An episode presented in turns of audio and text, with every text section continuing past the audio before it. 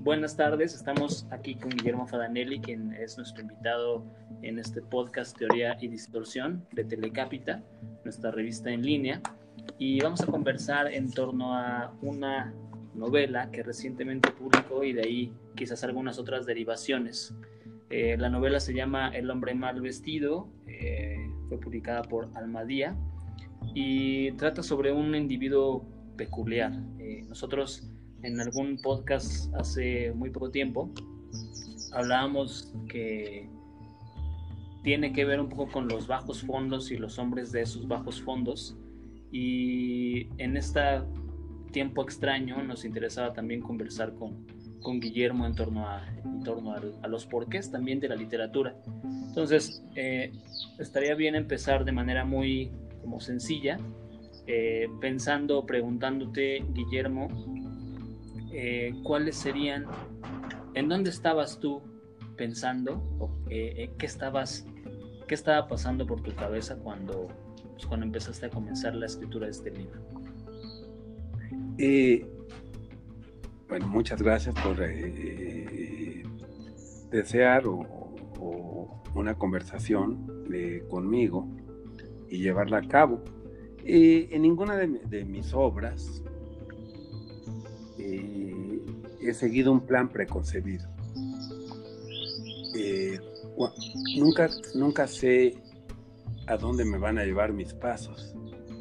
Esto no quiere decir que sea víctima de un romanticismo eh, locuaz, sino que me gusta mucho entrar a escribir una novela sin saber en qué va a terminar. Porque así no solo soy el Dios divino que domina a los personajes y que tiene una estrategia o que tiene o que posee un eh, guion eh, determinado, sino también soy un espectador. Es decir, escritor y espectador al mismo tiempo. ¿Qué pasaba por mi cabeza? No sé, la comencé a escribir hace cinco años, como todas mis obras que se publican, eh, se publican luego de cuatro o cinco años de haberlas escrito, porque eh, eh, tienen que pasar por un filtro que soy yo mismo. Es decir, si a mí una obra no me gusta, no la publico. Eso para mí es más importante que si le interesa al crítico literario o al público, o si vende muchos ejemplares, o si es una gran novela o no. No me interesa. Me interesa que a mí me guste, que yo vea allí eh, cierto valor. Y una vez que, eh, eh, me doy cuenta de que mi novela me gusta, entonces se publica o se la doy al editor y este la publica. Y después la releo para darme cuenta de lo que escribí. Es decir, para mirar lo ya lo que ya no tiene remedio. Es decir, Nietzsche eh, eh, decía que las explicaciones siempre llegan tarde. Entonces, eh, también los comentarios del escritor sobre sus novelas, pues siempre son un poco extemporáneos, ¿no? A veces futiles, artificiales.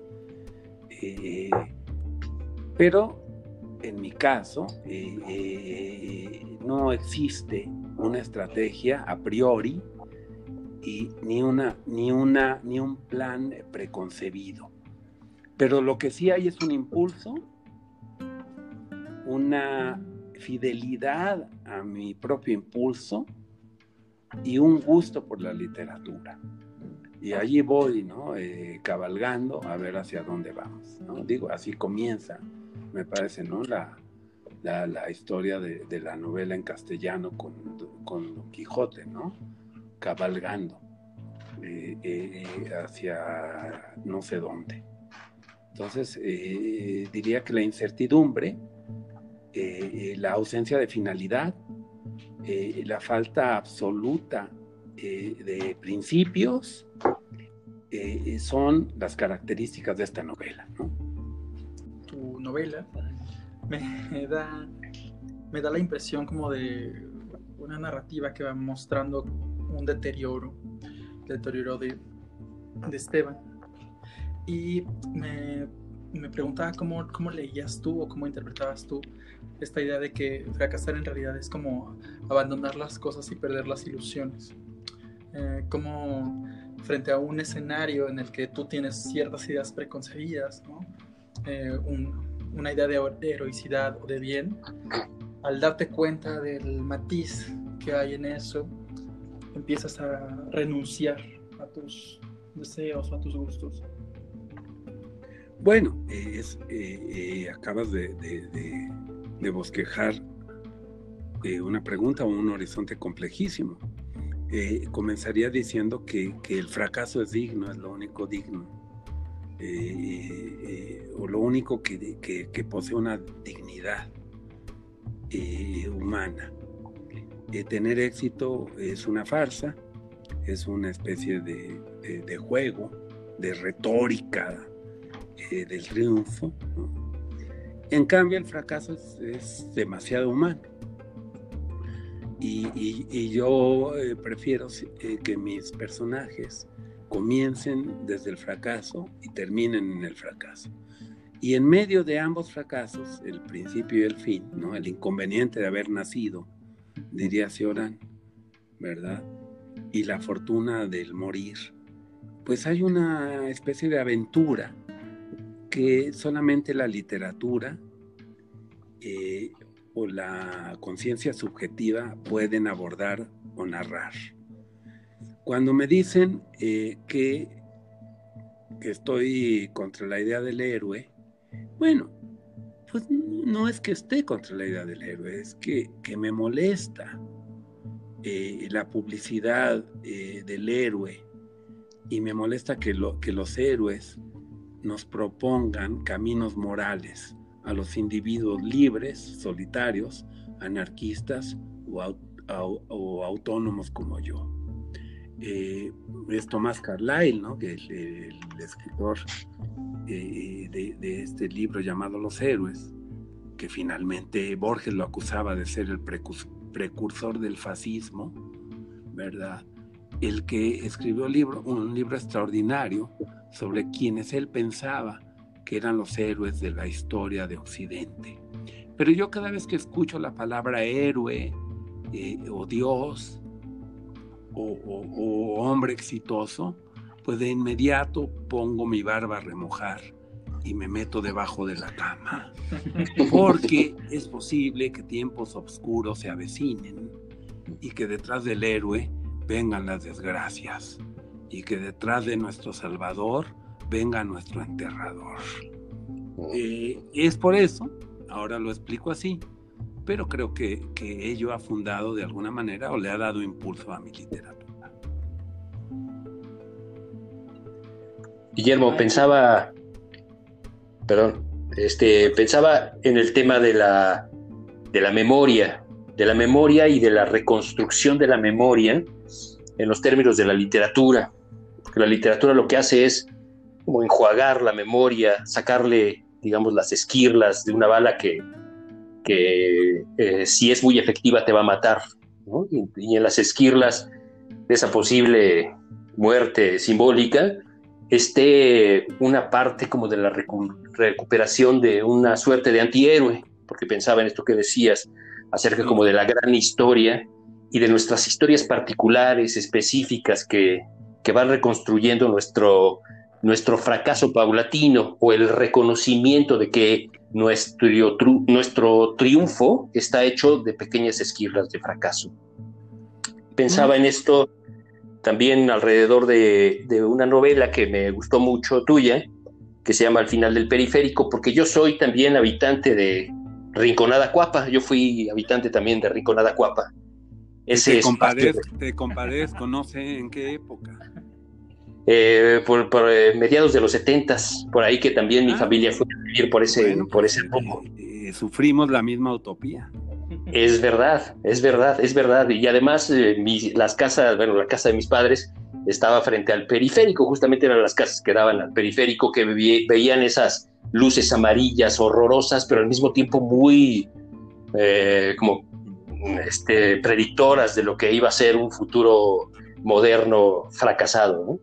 Y, eh, y, en ese sentido pensaba que, esta recuperación de la memoria, estas, estos pedazos de, de, lo que la historia personal refleja, tiene mucho, tiene un asidero en la literatura muy importante, muy específico en la medida en la que nos reconciliamos con nuestro propio fracaso. ¿Cómo concibes en tu propia literatura y en tus recuerdos este filtro de la memoria? Mira, yo creo eh, que cada vez que eh, eh, tomas la memoria como pretexto para construirte un pasado o para construir fundamentos sobre lo que sucedió, estás construyendo un mito. Somos, los seres humanos somos teorías bípedas y además construimos también nuestra memoria no quiero entrar en terrenos psicológicos eh, ni, de traumas personales, pero a veces eh, esa memoria es muy selectiva. Elegimos lo que nos conviene narrar o hay una memoria oculta que nos rebasa y que al final de cuentas eh, nos representa porque no podemos administrarla.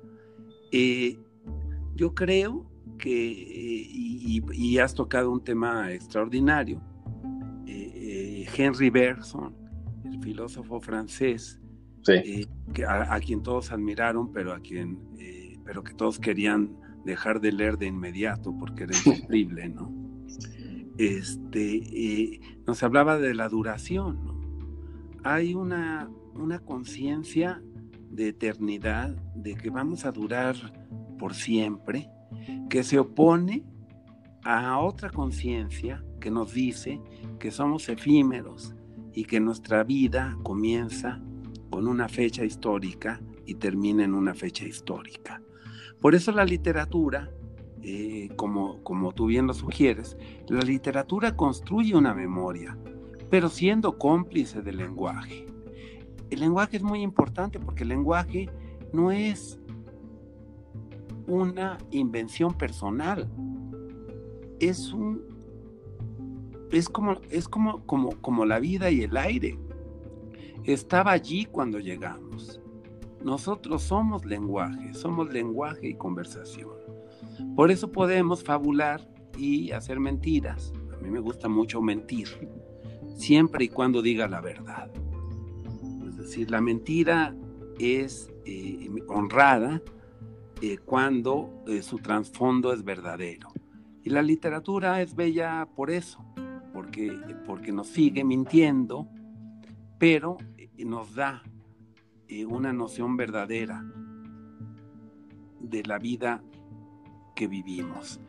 ese es el, el gran eh, eh, digamos, la gran cuestión del hombre mal vestido. Eh, ese niño que fuimos, ese niño que tú fuiste en, Villacuapa, en Rinconada Cuapa, yo fui en la, Portales o en Rinconada Cuapa también, ¿qué, queda de ese niño? ¿no?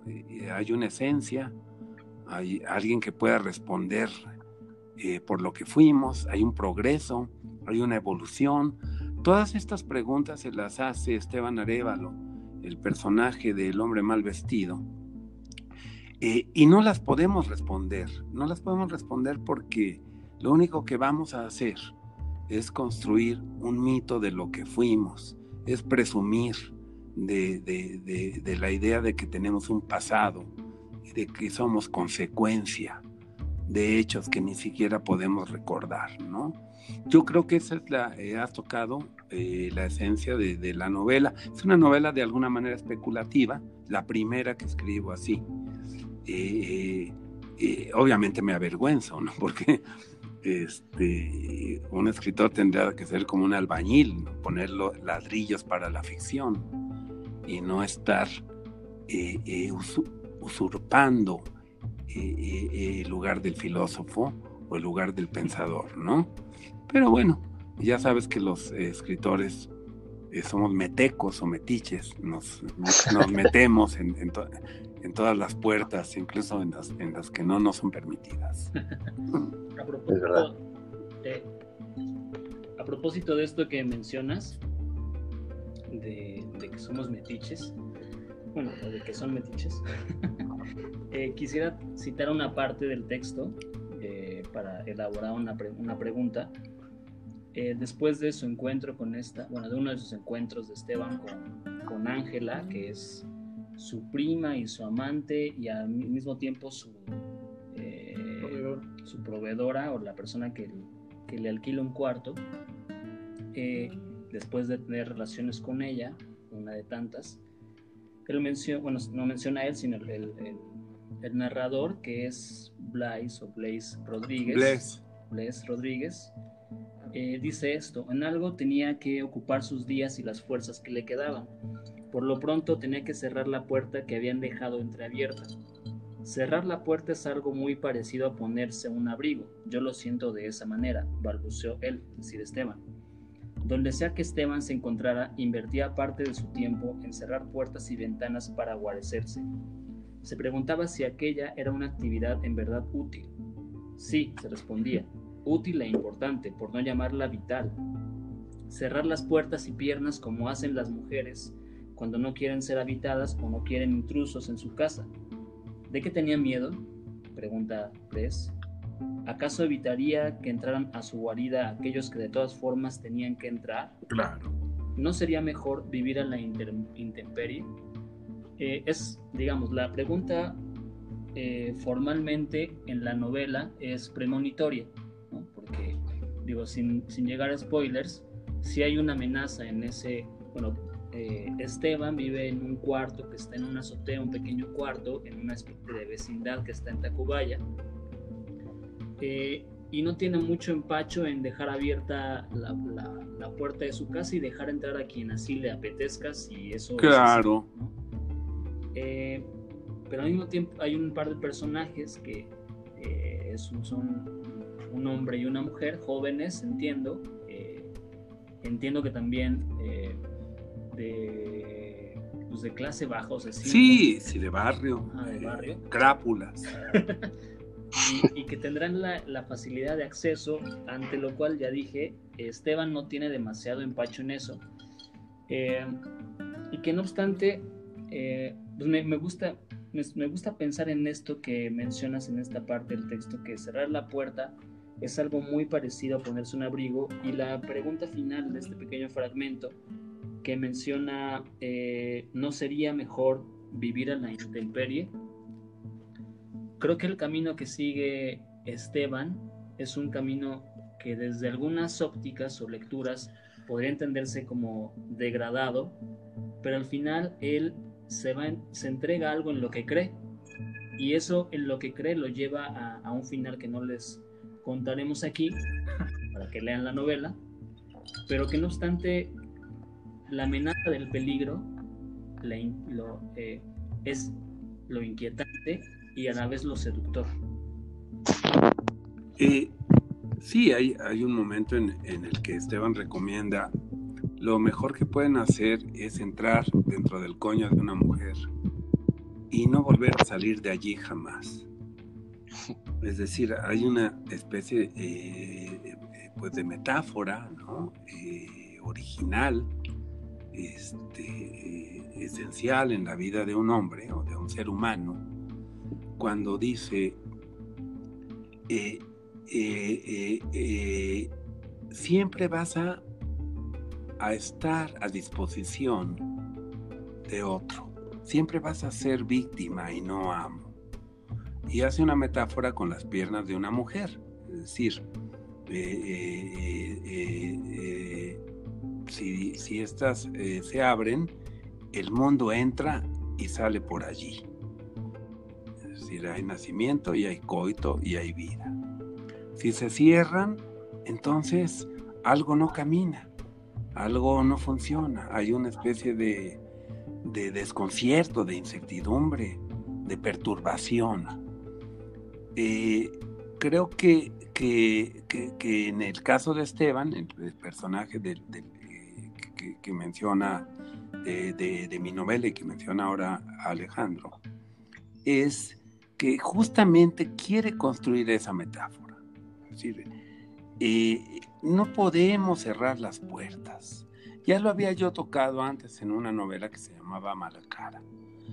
Siempre los enemigos van a entrar por las ventanas, por las tuberías, por los quicios de la puerta. Tenemos que administrar la derrota y la invasión.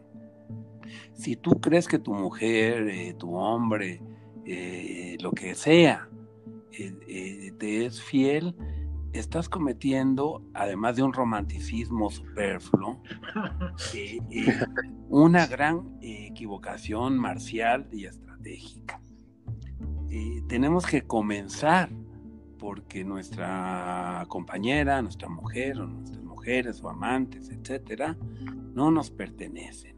La idea de pertenencia es la emanación o el efluvio de un loco. Tenemos que comenzar siempre por un área violada de antemano. Es decir, solamente el fracaso nos permite un comienzo o un inicio para construir una ilusión.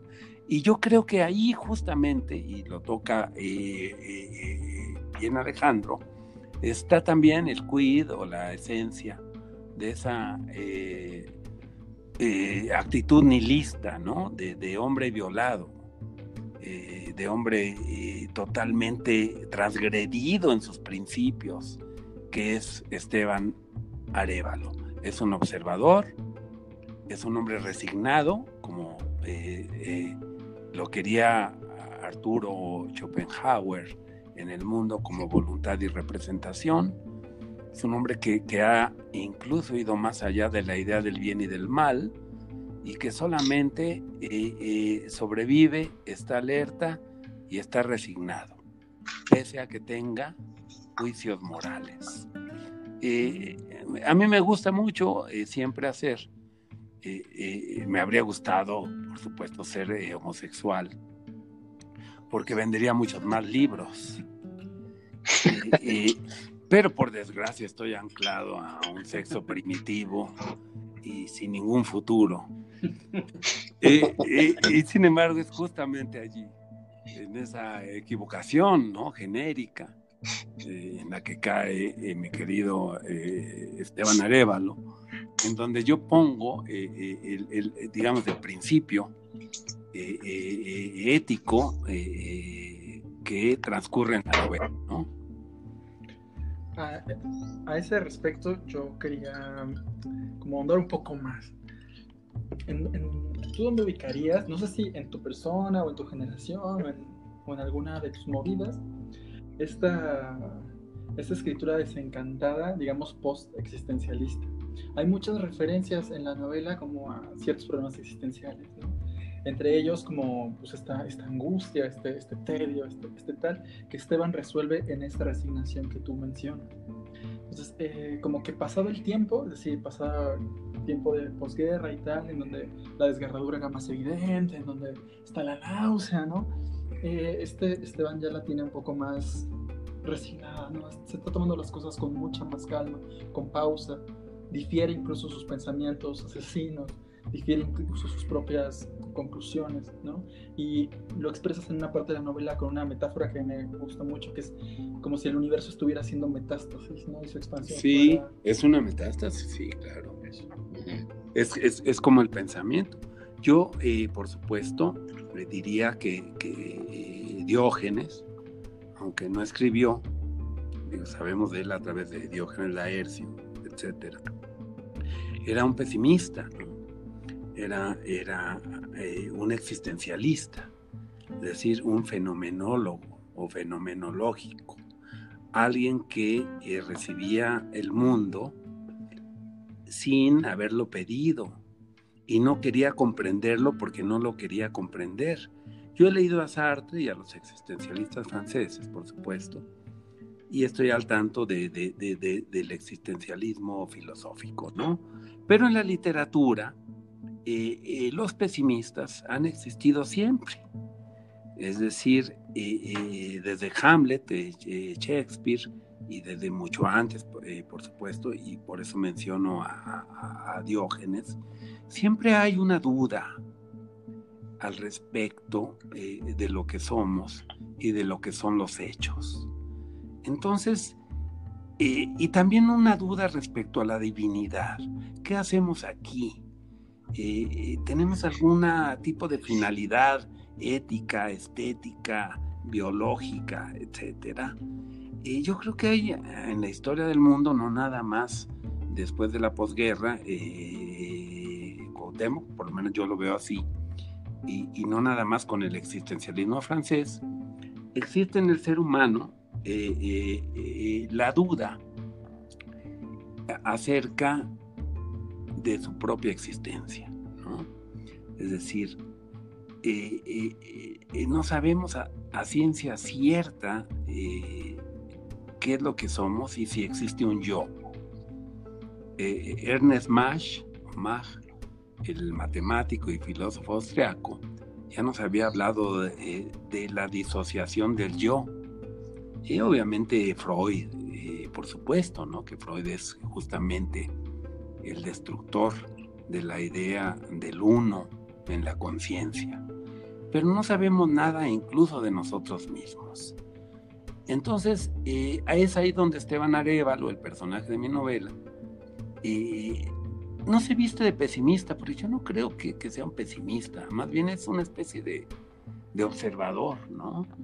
De alguien que sufre el mundo, eh, pero que incluso aún sufriéndolo, no es una víctima, es simplemente, eh, eh, forma parte de esa comedia de la sensibilidad y de la conciencia en la que consiste el mundo humano.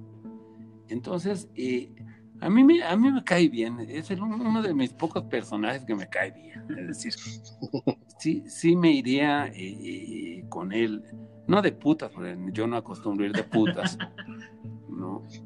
Pero sí a tomarme unos tragos a una cantina, a charlar con él, porque sabría sobre todo que no me está juzgando. Porque el hombre que juzga eh, es, es lo contrario a Esteban Arevalo. El hombre que juzga siempre te juzga desde algún lugar, desde alguna filosofía, desde alguna tradición, desde, desde eh, eh, un tipo de religión o de principios eh, morales, etc. Entonces, a lo que, lo que rechaza Esteban Arevalo, como yo, Guillermo Fadanelli, es hacer víctimas de principios dogmáticos universales de comportamiento. Sabemos que no existe la verdad y que tenemos que construir una verdad efímera un orden pasajero, ¿verdad? algo que se va a diluir con el tiempo, en esta brevedad del tiempo, que es un parpadeo. Y entonces, en vez de ser los grandes arrogantes dando juicios sobre la historia, el mundo, la moral, las pandemias, la, la gran enfermedad, pues ser un poco más humildes al respecto de nuestro ser efímero. Yo creo que Esteban Arevalo, te lo digo a ti, Cuauhtémoc, que sé que, que, acabas de, sufrir terriblemente eh, eh, una pérdida, que eh, el sufrimiento es siempre individual. Vuelva, a Schopenhauer cuando decía, es imposible que, podamos transmitirle todo lo que sentimos o pensamos a otra persona. Es imposible que otro nos comprenda. Por ello, eh, una especie de filosofía de la soledad eh, eh, es importante para afrontar las grandes tragedias, tanto comunales como individuales, ¿no? Creo que ya estoy debrayando. no, no, está buenísimo. Guillermo, este, pensaba justo que mencionabas hace rato a, Berson que, que, haría una división muy interesante, quizás un poco tramposa acerca de los términos del poder, porque yo así lo interpreto, entre el homo loquax y el Homo Faber. Sí. El Homo Faber es el, hombre que hace, que, que, propone, digamos, la estructura del mundo, ¿no? incluso la estructura organizativa y política. Y el Homo Loquax es el que habla. Esta diferenciación, que es un poco metafísica y, y, eh, reduccionista hasta cierto punto, es interesante para observar las lógicas del poder. Porque justo cuando hablabas de tu, de tu personaje Esteban Arevalo en tu novela, sí pues este, este momento intermedial entre dos, dos eh, bloques, digamos, de pensamiento que nunca pueden dar respuesta del todo a la tristeza del mundo, ¿no? A la tristeza, quizás en términos ahí muy, muy beatniks, ¿no? Sí. Pero es la gran tristeza mexicana, incluso lo tenemos claramente, los mexicanos lo tenemos muy claramente asumido, ¿no? Una tristeza que se, que, que evoluciona paulatinamente en una iteración consecutiva y frente a la cual nosotros estamos muy enfrentados. Entonces, este, pero pienso que el Homo loquax es el intelectual de algún modo, o esta cosa concebida por los estados políticos como intelectual. Pero en la vena anarquista, que siempre está chingando en los, en los lugares que al poder no le interesan, hay una mediación, una mediación interesante. Y pensando en estos, en estos momentos en los que estamos, que, que son pues, para, paradigmáticos, no sé cómo decirlo, pues sí, sí, estamos en una frontera horrible, pero al mismo tiempo también muy, muy venturosa en la medida en la que las máscaras caen y sin embargo el Homo Faber o el Homo Loquax siguen intentando levantar el castillo de ilusiones de un, de un lugar que es invivible en términos de naturaleza, de animales muertos, de grandes hordas de lemmings que van al precipicio. Entonces este no hacer, a veces que podría parecer esta, este, este centro anarquista muy potente, muy, muy animal, diría yo, quizás podría ser una respuesta cancelada como siempre lo fue, pero, pero muy digna. Pero, pero no digna quizás en los términos de nuevo metafísicos, sino digna en la medida en la que renunciar implicaría la mejor elección que podríamos hacer. Sin embargo, estamos metidos en una maraña de cosas que nos regresan de nuevo a la sistematicidad del sistema, no sé si llamarlo así, pero sí esta cosa que nos devuelve a nuestra normalidad. Entonces ahí lo anormal, exactamente la estructura. Entonces esta normalidad habría que, anormalidad habría que ponerla en juego no sé si preguntar cómo, no sé si preguntar cuándo, no sé si preguntar por qué, pero sí hay algo que, debe ser asumido en estos términos de fracaso absoluto. Quizás en términos no de simulación, sino de, de, arribo. Ahí no sé cómo verlo y sin embargo me encanta la idea, me encanta la potencia. Eh, ¿Cómo lo ves tú? Eh, mira, ah, al, hombre, eh, al hombre César, al, hombre locuaz, que yo, yo lo llamaría el hombre romántico, y, al, Homo Faber, añadiría también lo que Sartori llamaba el Homo Videns, ¿no? Sí. El Homo Videns, que es el espectador, que es el zombie de nuestros tiempos, que, que ya no tiene capacidad de reflexión y que ha abandonado eh, la idea del, individualismo o, de la autonomía eh, para entregarse a ser meramente un espectador o un eh, jugador de, de juegos que, que, le son impuestos, ¿no? Yo diría que eh, que no ha, que ninguno, ni el Homo Faber, ni el Homo, homo lo, lo, Loquax o el Homo Videns, tienen preeminencia sobre los asuntos civiles, sobre los asuntos políticos, sobre los asuntos de supervivencia que nos conciernen. Es decir, no hay una sola interpretación del mundo que deba de sernos impuesta para vivir mejor es el conjunto de, discursos, de conversaciones, de posturas, de temperamentos, los que son capaces de dar lugar a un eh, pacto. Y es ahí donde el anarquismo, y, que tú has mencionado, tiene sentido. No el anarquismo histórico, eh, y digo porque podemos hablar de Proudhon, eh, que, incluso fue un, de diputado de la Asamblea, o de un Kropotkin, que fue un, pensador y un especulador, o un Bakunin, que fue incendiario de todos los principios dogmáticos que aparecieran en el siglo XIX y a quien incluso Marx le tuvo mucho aprecio. Yo quisiera pensar que el anarquismo eh, lo que hace, el anarquismo no es una doctrina política, es un horizonte, es un horizonte ético que es, que es por su, que, tiene toda la capacidad y el derecho de poner en duda cualquier tipo de ideología dura o de ética impositiva, ¿verdad? Que nos obligue a actuar de determinada manera. Es decir, el anarquismo no es una realidad, es un medio para construir realidades.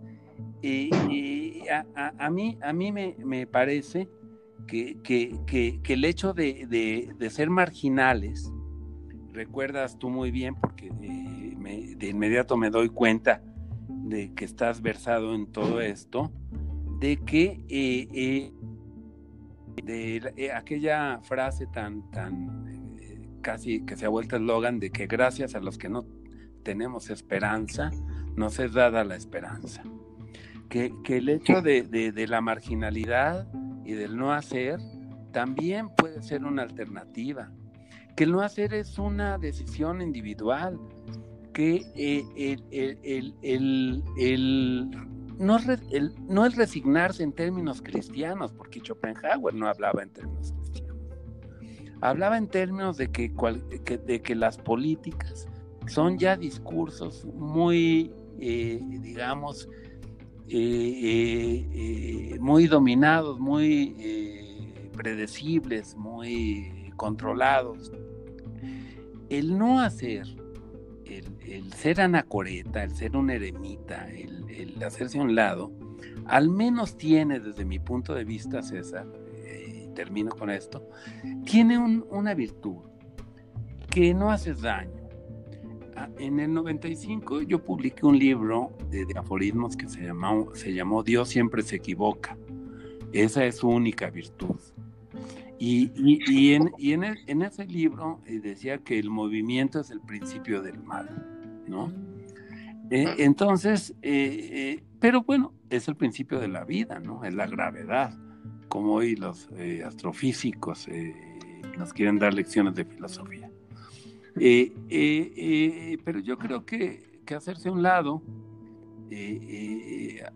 hace bien, o más bien que ser un revolucionario dogmático, tiránico, que no escucha, que no sopesa las ideas y la crítica de los demás, que cree tener la verdad, eh, y de ninguna manera estoy hablando eh, de, cuestiones políticas. A mí la política del presente me da mucha flojera. No veo nada nuevo bajo el sol. Estoy hablando en términos muy generales. Que el que se hace un lado estorba menos. Y allí encuentro yo no solamente una actitud pesimista, a veces anarquista, porque hay anarquistas muy contestatarios, digamos, ¿no? Muy guerreros, y hay otros que, simplemente desprecian toda idea de juicio moral sobre lo que somos y sobre lo que hacemos, ¿no? Eh, el que se hace a un lado eh, eh, depende de la circunstancia, obviamente, ¿no? ¿no? Porque no quiero dar juicios universales eh, eh, eh, como Esteban Arevalo en mi novela, porque él se hace a un lado y esa es una decisión. la decisión de hacerse a un lado no es fácil para un hombre que albergó cierto romanticismo durante una época, que leyó libros, que incluso quería ser policía en su juventud, es decir, en su niñez él quería ser policía. Para mí la idea del bien está ligada al policía. A mí que me perdone Platón y Aristóteles y, e incluso e incluso Foucault sobre todo. Pero el niño que quería ser policía tenía eh, una idea del bien intuitiva, eh, germinal, que con el tiempo y la experiencia se fue eh, destruyendo y se fue corroyendo, ¿no?